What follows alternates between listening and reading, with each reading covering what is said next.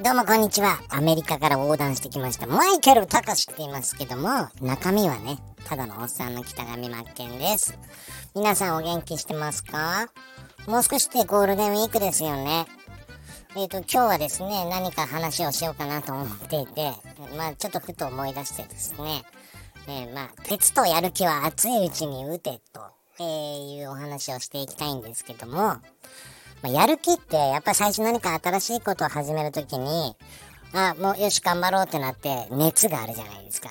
で、熱ってやっぱ冷めるんですよね。だいたい3ヶ月ぐらいで冷めるから、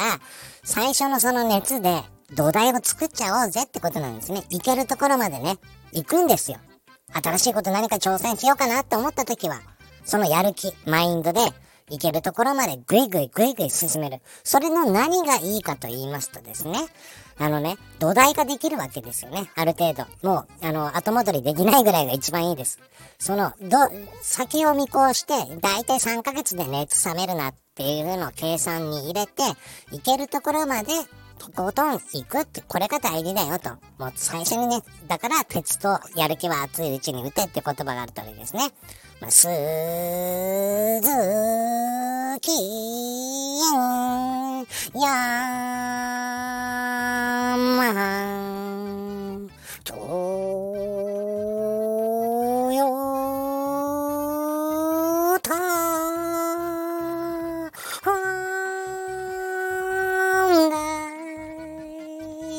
つっていうぐらいですね、こう、ぐいぐい進めていこうぜ。これがやっぱ大事ですよ、ということです。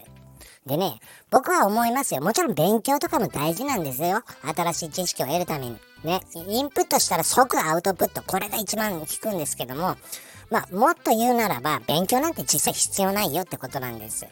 何が勉強かというと、実践こそが勉強だからなんですね。で、自分の中をね、勉強知識何か入れようってしたときは、